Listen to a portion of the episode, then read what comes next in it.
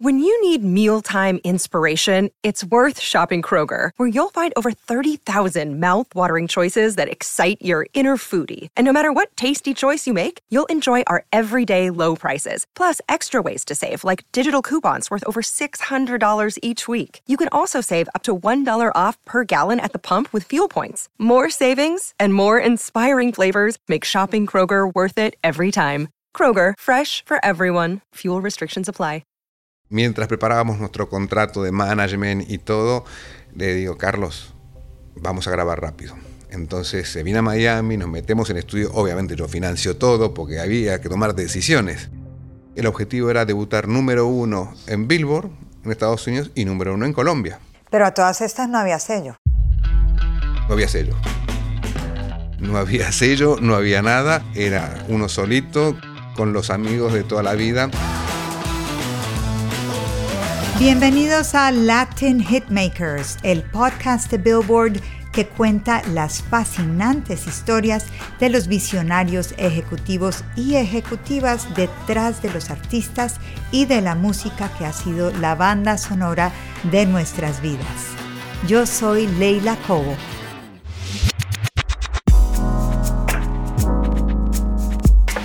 Hoy hablamos con Walter Combe presidente y CEO de WK Entertainment, la compañía que maneja a Maluma, Carlos Vives, Wisin, Prince Royce, CNCO y Emilia, entre otros.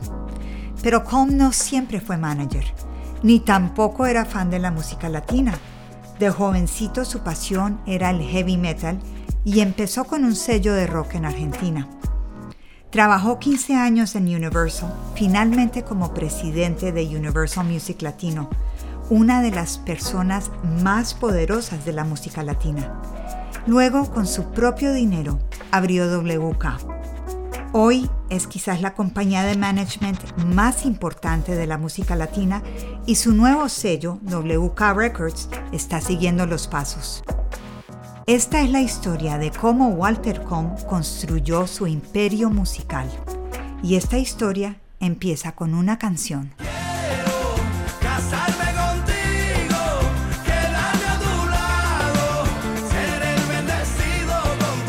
Esta canción fue el renacer de Carlos Vives, que no había estado en un chart de Billboard en casi una década, y de alguna manera fue el renacer tuyo, porque tú venías de ser presidente de una super disquera, te fuiste y te pegaste una gran apuesta. ¿Cuál fue la apuesta con este artista, Carlos Vives, y con esta canción Volví a nacer? Bueno, yo creo que cuando decidí armar la compañía de management, eh, buscaba un artista que eh, llenara estadios, y yo me acordaba que en el 2004 había ido al concierto de Carlos Vives aquí en el American Airlines Arena, a la arena, y estaba repleto. Y después, bueno, fue muchos, muchos años en los cuales Carlos dejó de grabar y eso me pareció atractivo para ir a buscarlo a, Colombia y proponerle hacer ese regreso. Y de alguna manera también era un desafío para mí eh, este proyecto porque teníamos que trabajar en un comeback, porque Carlos había dejado la industria y como tú dices, por muchos años, el último disco de Carlos fue en el 2003 y regresar con esta canción fue una casualidad porque cuando me junto con él, hablamos del regreso, todo, me ponen las canciones nuevas, había tres canciones, las grabamos y una, era, una de estas era Volví a nacer. O sea, Carlos Vives estaba en una pausa en su vida y Walter Com ¿En qué estaba en su vida en ese momento? En el 2012, cuando lo firmaste.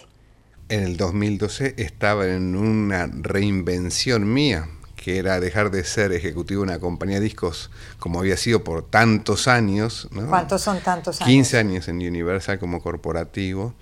Y previo mi etapa independiente, pero 15 años ¿no? desde los 25 en adelante. Desde los 25 en adelante te vas de Universal ¿Y por qué no te fuiste a otra disquera?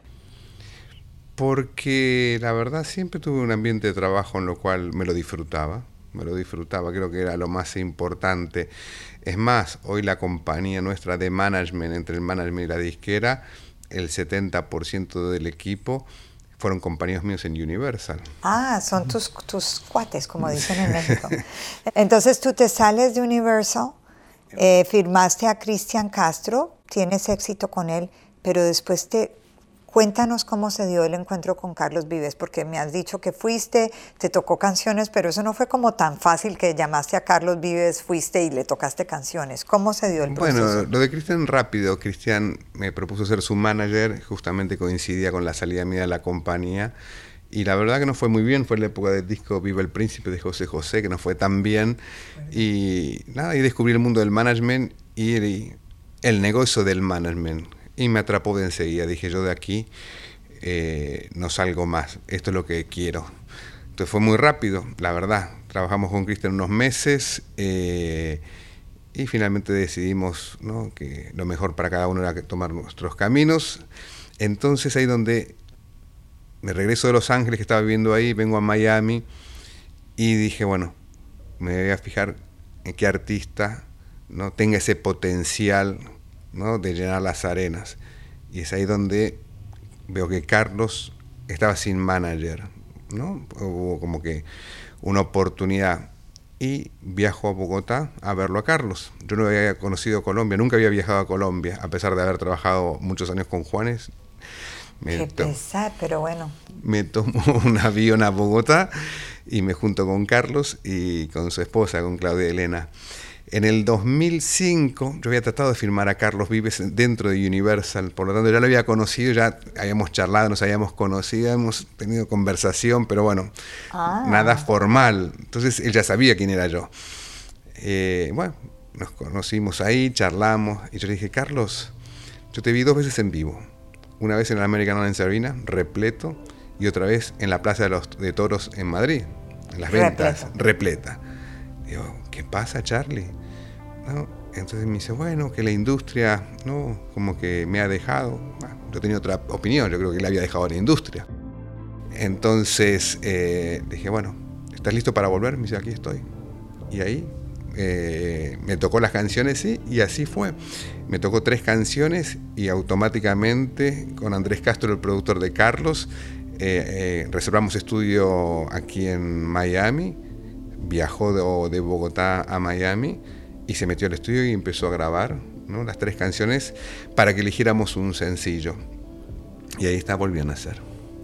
Ahora, una parte de esta historia que creo que me la mencionaste en alguna ocasión es que no fue solamente que, que grabó, era que él no tenía sello en ese momento. Entonces tú le metiste de tu propia plata a esa grabación y a esa promoción sin que él estuviera firmado, ¿correcto? En ese momento, exactamente, Carlos llevaba años sin contrato discográfico. Yo me recuerdo que antes de viajar a Bogotá le digo a Afo Verde, chairman de Sony, Afo voy a ver a Carlos Vives a Bogotá. Me dice, wow, qué gran artista. Me dice, bueno, contame qué tal te va. Y bueno, este, era una cuestión de timing. Yo me junto con Carlos, hablamos de cómo él veía su regreso. Él no sentía que era un regreso, para mí era un regreso pero algo era fundamental, que era salir con el primer sencillo antes o la misma semana que empezaba eh, la primera temporada del programa de televisión La Voz en Colombia. La voz se hacía en Colombia por primera vez y habían contratado a Carlos como uno de los coaches. Era Carlos, era Ricardo Montaner, Cepeda y Fanny Lu. Entonces Carlos eh, lo habían contratado meses anteriores y él iba a arrancar sin música nueva, sin nada. Y yo digo, no, esto hay que aprovecharlo para que él cuando arranque la voz ya tenga la música. O sea, esto es lo que se llama estrategia, esto es lo que hace un manager, desarrolla una estrategia, no, no tira sencillamente eh, balas al aire. Y, eso fue, y había que correr, porque ya habían comenzado las grabaciones, todo eso ya ellos ya lo tenían montado. Entonces se vino a Miami, nos metemos en estudio, obviamente yo financio todo porque había que tomar decisiones. Eh, grabamos rápido y mientras tanto llamo a Carlos Pérez para empezar a preparar el video, consigo un auspicio del gobierno de México, de Veracruz, para que nos pague el video, eh, con Carlos Pérez, todas las corridas, todas las corridas, porque cuando salimos, que era en mes de octubre ¿no? del 2012, eh, el programa que se emitía por primera vez tenía que ya tener la canción al aire. Y eso fue el acuerdo que yo hice con Caracol, que cuando arrancaba, ya todas las cortinillas era con la canción Nueva de Vives. Y esa misma semana salíamos a radio y el objetivo era debutar número uno en Billboard, en Estados Unidos, y número uno en Colombia. Pero a todas estas no había sello. No había sello. No había sello, no había nada. Era uno solito con los amigos de toda la vida. Y te podía ir muy mal y podías perder un montón de plata. Y podía ir muy mal. En ese momento el mundo digital no era un mundo muy fuerte, entonces lo que teníamos que tener era el vídeo en la plataforma de YouTube, por supuesto, y tener eh, la canción ¿no? registrada y obviamente también en, las plataformas digitales. Entonces lo que yo le pedí a Sony que me arme un contrato de distribución por la canción mientras hablábamos de un contrato discográfico, pero no había tiempo, era todo a las corridas.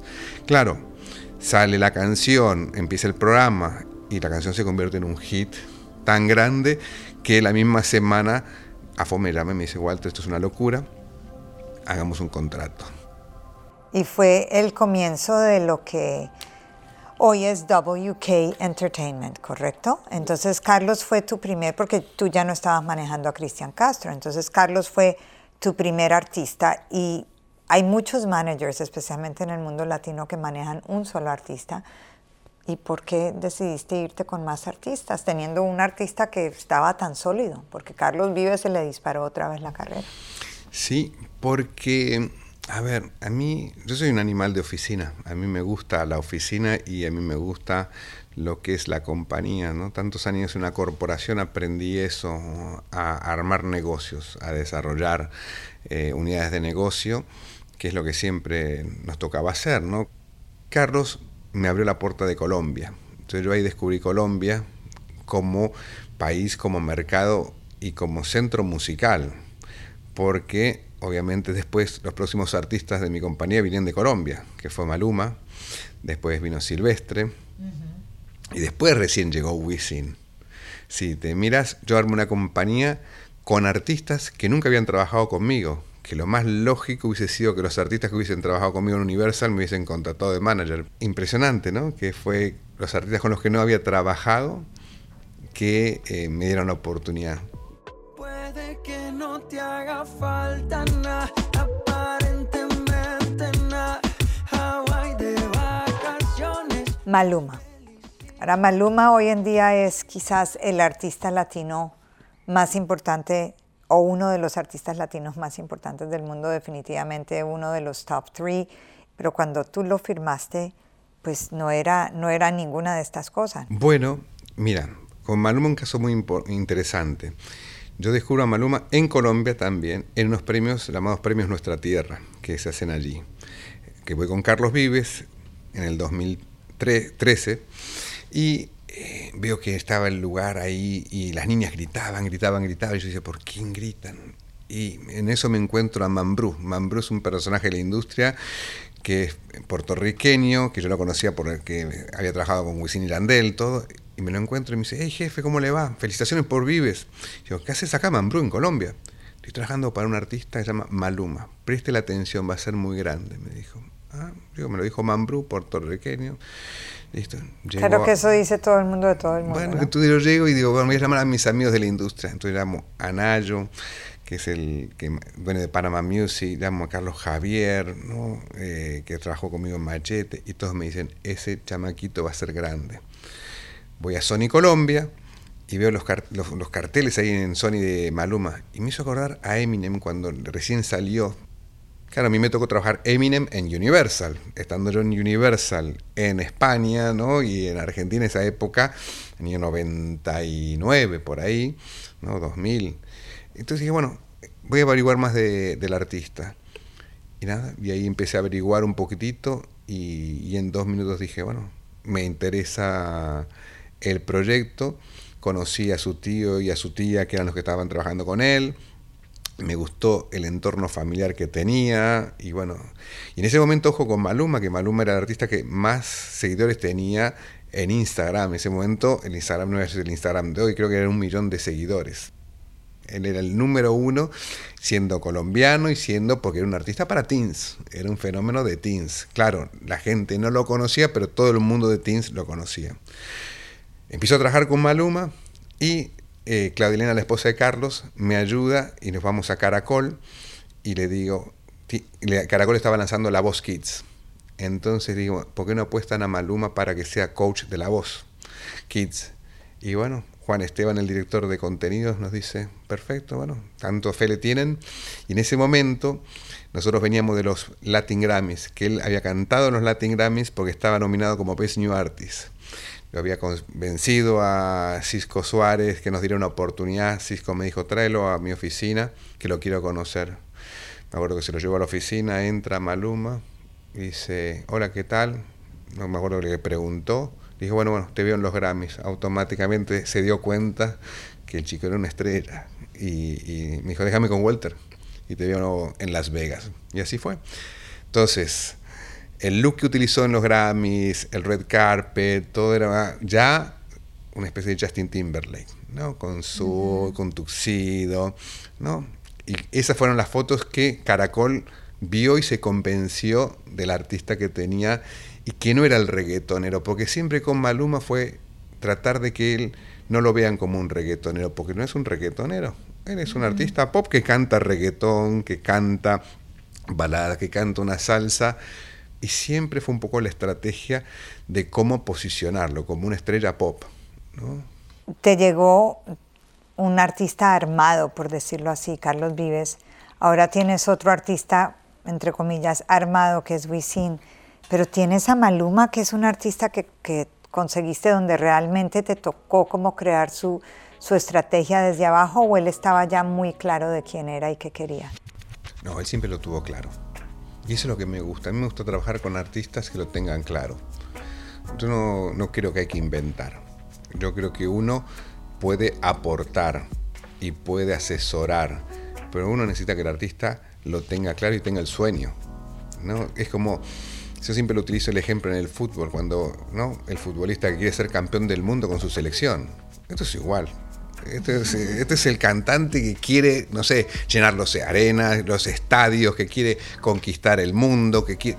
Eso es lo que uno necesita, el artista que tiene sueños, que tiene la ambición y la disciplina. Porque si no hay disciplina, todos esos sueños y esa ambición no sirve para nada. ¿no? Uno no hace magia, ¿no? uno hace lo que puede. Pero la magia tiene que venir del artista, que ese es el, talento.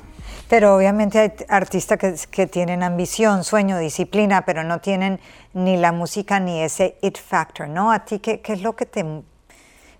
¿Qué es lo que tu radar te indica, Walter? Cuando firmas uno, ¿qué te hace pensar que pueda funcionar? Porque con Maluma, bueno, lo viste en un programa de televisión, eso no es lo mismo a verlo en hacer un concierto de media hora o de una hora. Bueno, que pasa que lo vi performing.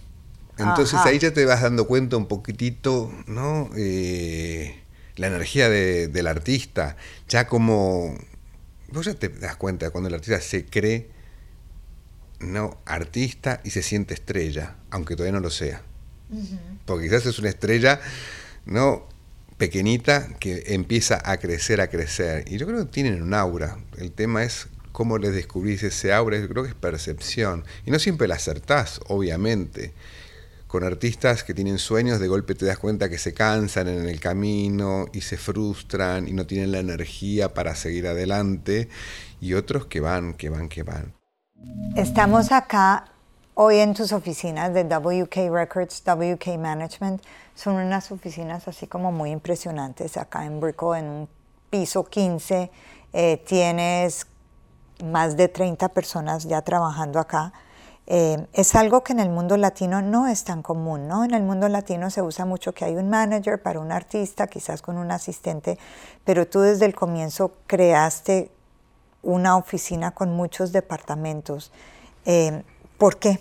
Yo creo que lo que ofrecimos es una compañía para dar un servicio completo al artista. Creo que teniendo en esas oficinas varios departamentos, ¿no?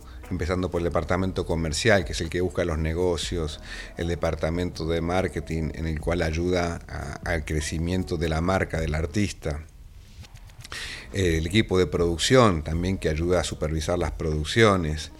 Eh, esto ha hecho que esta compañía es una compañía que da un servicio completo. Nosotros hacemos todo desde aquí, especialmente porque es lo que yo sé hacer, ¿no? Tantos años en la industria, yo aprendí a leer contratos de todo tipo, eh, entonces no tenemos que tercerizar nada, lo hacemos todo aquí en house. Tenemos partners que nos ayudan.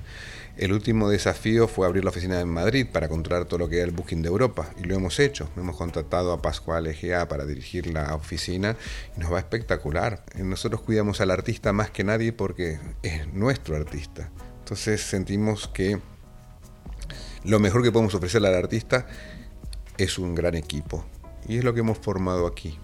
Ahora tú tienes tus otros artistas, quizás la gente no sepa, pero tienes Maluma, Carlos Vives, Wisin, tienes a CNCO y recientemente firmaste a Prince Royce. Correcto. Eh, ¿Qué es lo que estás buscando en cuanto a tu establo de artistas? Bueno, en el management eh, son artistas que son de diferentes géneros, ¿no? ¿Para qué abrir un sello y tomarse ese riesgo cuando tienes una compañía de management tan fructífera? Tú sabes que lo del sello fue más que nada una necesidad de uno hace esto ya por pasión, no por dinero, ¿no? O sea, está fantástico ganar dinero, pero uno se tiene que divertir. Entonces, a mí lo que me divertía de armar un sello era trabajar con gente bien joven, ¿no? Porque con 52 años uno empieza a desconectarse de lo que pasa, ¿no? Es un mentiroso el que dice que tiene eh, nuestra edad y dice que está al día a día porque es mentira, ¿no? El día a día están los jovencitos que están velocísimos. Uno va atrás aprendiendo lo que ellos no eh, ya, saben hacer hace tiempo. Entonces dije, ¿sabes qué? Voy a armar una disquera porque era la forma de empezar a trabajar con gente joven en la cual son los que descubren los artistas, los que están, ¿no? Nosotros vimos de la generación en la cual los artistas los descubrías en los bares. Hoy los artistas los descubrís en las redes. Cuando Maluma comenzó. Sony Colombia lo desarrollaba bien y sí, sonaba en la radio y había que sonarlo en la radio era otro mundo, había CDs. Aunque Maluma es muy jovencito, comenzó hace muchos años también, entonces le tocó ese mundo, ¿no? De que la radio, después lanzar el CD, como me pasó con Vives, ¿no? Había que lanzar un sencillo, después otro sencillo, el disco, porque era el disco físico. Entonces, era un mundo es un mundo digital. Entonces dijimos, vamos a armar el sello. Entonces, y el sello era la forma también, de alguna manera, armar proyectos con mis artistas. Entonces, que mis artistas pudiesen desarrollar también ¿no? su parte musical, eh, con proyectos alternativos, filmando artistas también ellos. Por eso, dentro del sello, tenemos un acuerdo con la base, que es el sello de Wisin, en el cual trabajamos todo lo de Wisin, y le hacemos el marketing, le hacemos la distribución eh, tenemos el proyecto con Maluma, que es Royalty, en el cual también tenemos un proyecto muy ambicioso para desarrollar artistas que vienen de, de, Colombia. Ahora, ¿qué tipo de capital requiere lanzar un sello disquero? Y dos, porque tienes dos. ¿O ahí entras tú y haces partnerships con un sello grande? Bueno, eh, ahora en el sello en realidad son dos divisiones, es un mismo sello. El sello lo dirige Horacio Rodríguez, que recién lo acabamos de nombrar con mucha experiencia en Universal. A mí me tocó los comienzos de Horacio en Universal cuando él viene como intern y bueno, ha hecho una carrera brillante. Y también lanzaste una división WK mexicano, ¿correcto? Correcto, con sede en Monterrey y dirigida por Alberto de León. Esta división junto a la división urbana que dirige Oscar Guitián son las que le reportan a Horacio Rodríguez. Entonces tenemos planes de seguir creciendo. Eh, en el mundo regional mexicano estamos firmando artistas en el modelo 360. Todavía el mundo ese del management no lo tenemos armado, pero es el próximo paso. ¿Qué es lo que más te emociona a ti de la industria? ¿Crear nuevos artistas o crear hits? Bueno, buena pregunta. A mí me gusta, los hits obviamente son fundamentales, pero más importante es, ¿no? Vos necesitas los hits para crear la marca del artista, ¿no? Para, yo siempre digo que nosotros como manager tenemos que trabajar para la marca y hacer la marca tan fuerte que no dependa del éxito del momento. Entonces, eh, ahí está el aporte que nosotros podemos hacer en una carrera, para que el artista no tenga esa angustia de no si tiene el éxito del momento, pero sigue llenando los estadios. Por eso, en las estrategias de cómo consolidar la marca es tan importante ¿no? cómo uno va desarrollando. Y son pequeños detalles que van haciendo la suma de todo cómo cuidamos las presentaciones de televisión de los artistas, cómo cuidamos ¿no? las giras, los venues, eh, dónde se van presentando, eh, los partners con los que hacemos los negocios. Eh, porque nosotros trabajamos con artistas a largo plazo, porque finalmente eso nos permite hacer un plan a largo plazo en el cual no hay que dar pasos adelantados, entonces no estamos pensando en que tenemos que ganar dinero hoy y hemos hecho una compañía grande en la cual la compañía camina por sí sola. La compañía no depende de que si el artista tiene que hacer algún otro negocio para solventar la compañía. Esta compañía camina sola. Y eso es una ventaja para el artista, porque el artista siente que no le hacemos tomar malas decisiones, sino que muchas veces todo lo contrario. Tiene que haber habido momentos en los que dijiste, esto se me puede venir abajo, o momentos de dudas o momentos de crisis. ¿Nos puedes dar un ejemplo de una crisis? Grave que supiste manejar y, sobrellevar? Pues es que desde que soy manager no he tenido nunca una crisis. Todas mis crisis vinieron de mi época disquera previa. Pero desde que empecé a ser manager, la verdad, no tuve nunca una crisis porque me he ido muy bien. Soy una persona muy afortunada. Porque empecé con Christian y en nueve meses yo con Christian gané lo que me ganaba en Universal trabajando, vamos, eh, tenía que trabajar cuatro años en Universo para ganarme lo que me gané un año o nueve meses con Cristian. Dios mío, entonces todos nos vamos a ir independientes. Definitivamente. Y después arranqué con Vives y bueno, fue un negocio muy, muy grande y lo sigue siendo.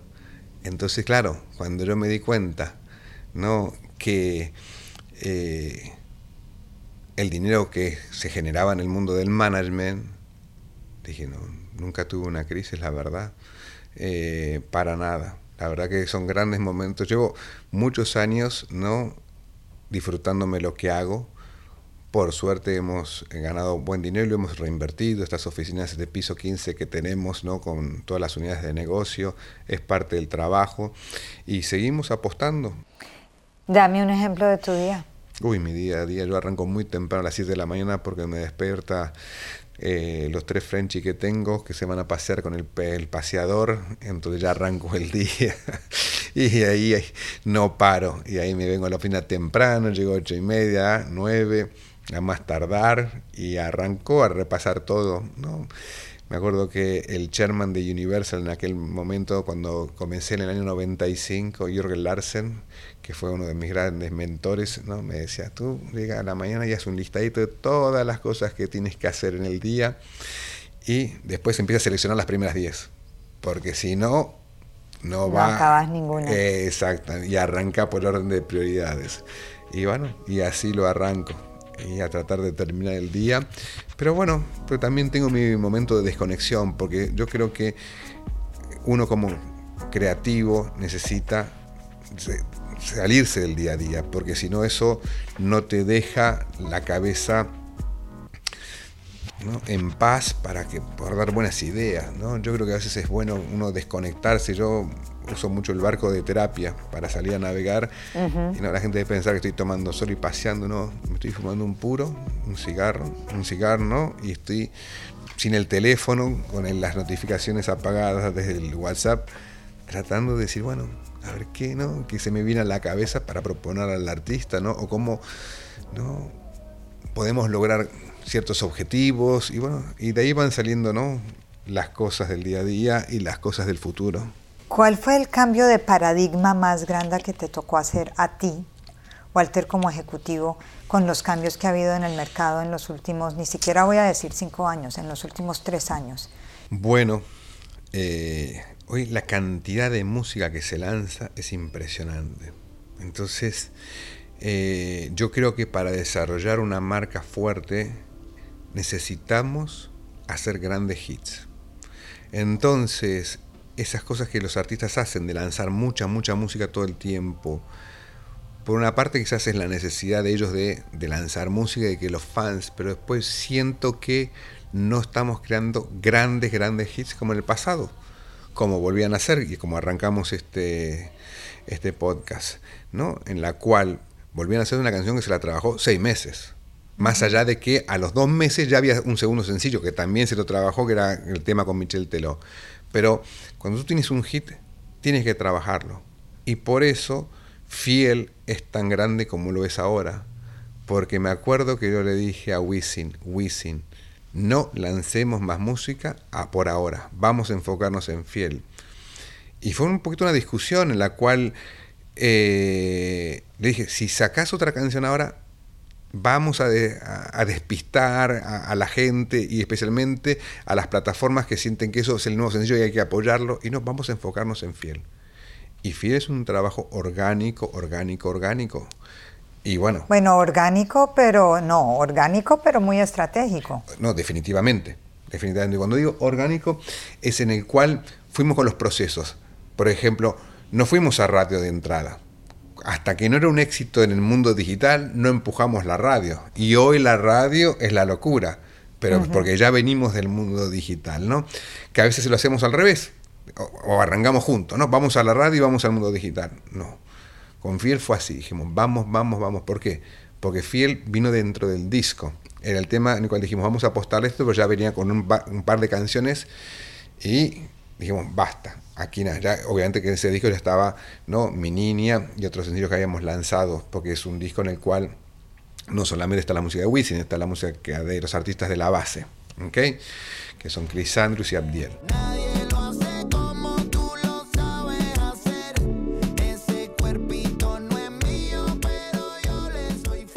Pero en el caso de Maluma con Hawaii, igual. Una canción que la trabajamos meses y meses, un lanzamiento de Sony, pero el equipo de marketing aquí lo trabajó y lo trabajó. Nosotros aquí manejamos mucho lo que es la radio de Latinoamérica, desde el departamento que maneja Hochi, y nunca le soltamos a la canción. ¿no? Y yo creo que eso se trata, que haces grandes hits, ¿no? Y ahí es donde la marca crece. Entonces el artista, porque si no sabes qué, siento que esta nueva etapa ¿no? hace que la música pase muy rápido, pase muy rápido. Entonces, no sé si van a quedar esos hits en la cabeza de la gente, no sé, en 10 años. Yo te aseguro que en 10 años todo el mundo va a saber, no, Felices los Cuatro. Y Hawái. Y Hawái. Ahora, ¿tú dónde te ves en 5 años, Walter? Oh, en 5 años me veo aquí mismo, pero con tres pisos más. Eh, de oficinas y con una compañía que tenga otras áreas de negocio. Que bueno, hay muchas sorpresas y que estamos trabajando, ¿no? Con mis artistas tenemos ideas de crecer unidades de negocio y, esa es la idea, seguir ¿no? creando contenidos. Eso es lo que sabemos hacer nosotros y seguir trabajando en lo que nos divierte, ¿no? O sea, yo veces decía, bueno, ¿hasta cuándo uno llega? si se divierte con esto, llega hasta cuando uno tenga ganas.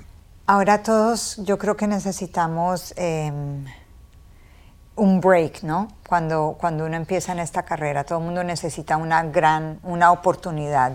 Y creo que muchos podemos decir, o muchos pueden decir que tuvieron como una oportunidad que fue su gran antes y después. En tu carrera, ¿cuál fue esa oportunidad y quién te la dio? Bueno, eh, la oportunidad me la dio Jorgen Larsen, que fue el chairman de Universal en ese momento, eh, cuando en el año 95, que yo en ese momento venía de tener una compañía independiente con bastante éxito, que me fue muy mal en lo económico por malas decisiones, entonces había armado una nueva compañía y estaba en Argentina, donde soy. Llega Jorgen Larsen a la Argentina, año 95, me entrevista porque le habían hablado de mí, yo no tenía ni idea de que era esa entrevista. Él me hablaba en inglés, yo no hablaba inglés. Entonces fue con David Stockley, un ejecutivo de, la EMI que venía de asesor de él y más de traductor, que nos traducía. Y bueno, me acuerdo que fue una reunión ahí en el Hyatt y a las dos semanas me mandan un fax, un fax de aquella época, ¿no? Y se le había gustado mucho la, la junta y que me iba a ofrecer ser presidente de Universal en Argentina tenía 25 años. Y bueno, y así fue. Me acuerdo que me llama esta persona, eh, David, me dice que bueno, se iban a contactar conmigo. Y nada, a los dos meses viajé aquí a Miami, mi primera vez en business class, ¿no? Pagado por la compañía. Llegué aquí, me dieron mi contrato y, y, bueno, obviamente que me mandaron a clases de inglés de inmediato y empecé con esa formación. Eh, Arrancó la compañía en enero del 96, oficialmente separada ya de BMG, con un equipo nuevo, éramos unas 12 personas con distribución de BMG. A los seis meses llega Jesús López, ya de regional, y ahí me toca reportar a Jesús. Trabajé 15 años con Jesús, los cuales aprendí muchísimo a su lado y también eh, la compañía me dio mucha formación. Pero esa oportunidad me la dio Jorgen Larsen. Tomaste la oportunidad y corriste con ella. Muy y bien. aposté.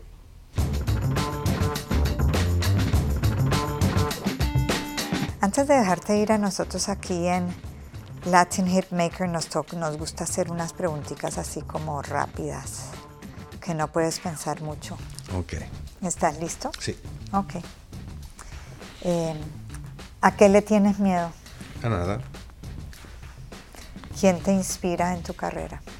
Mi hija. ¿Con quién te gustaría salir a cenar vivo o muerto? ¿Con qué personaje histórico o vivo te gustaría salir a cenar que no lo hayas hecho? No, no tengo ninguno. ¿Ninguno? No. ¿Michael Jackson? No. Ok. Leila Cobo. Con ella ya sales. Claro. ¿En qué te gastas mucho tu dinero? Eh, en mi familia. Vicio secreto. No tengo vicios secretos. Fumo mucho mis puros y disfruto la vida. ¿Qué defecto no soportas en alguien para hacer negocios? La mentira. ¿Y cuál es tu peor defecto? La sinceridad. ¿Qué artista te hubiera gustado firmar que no has firmado? Luis Miguel. Muy bien, nunca se sabe. Muchas gracias, Walter, por estar con nosotros aquí en Latin Hitmaker de Billboard, presentado por City National Bank. Hasta la próxima.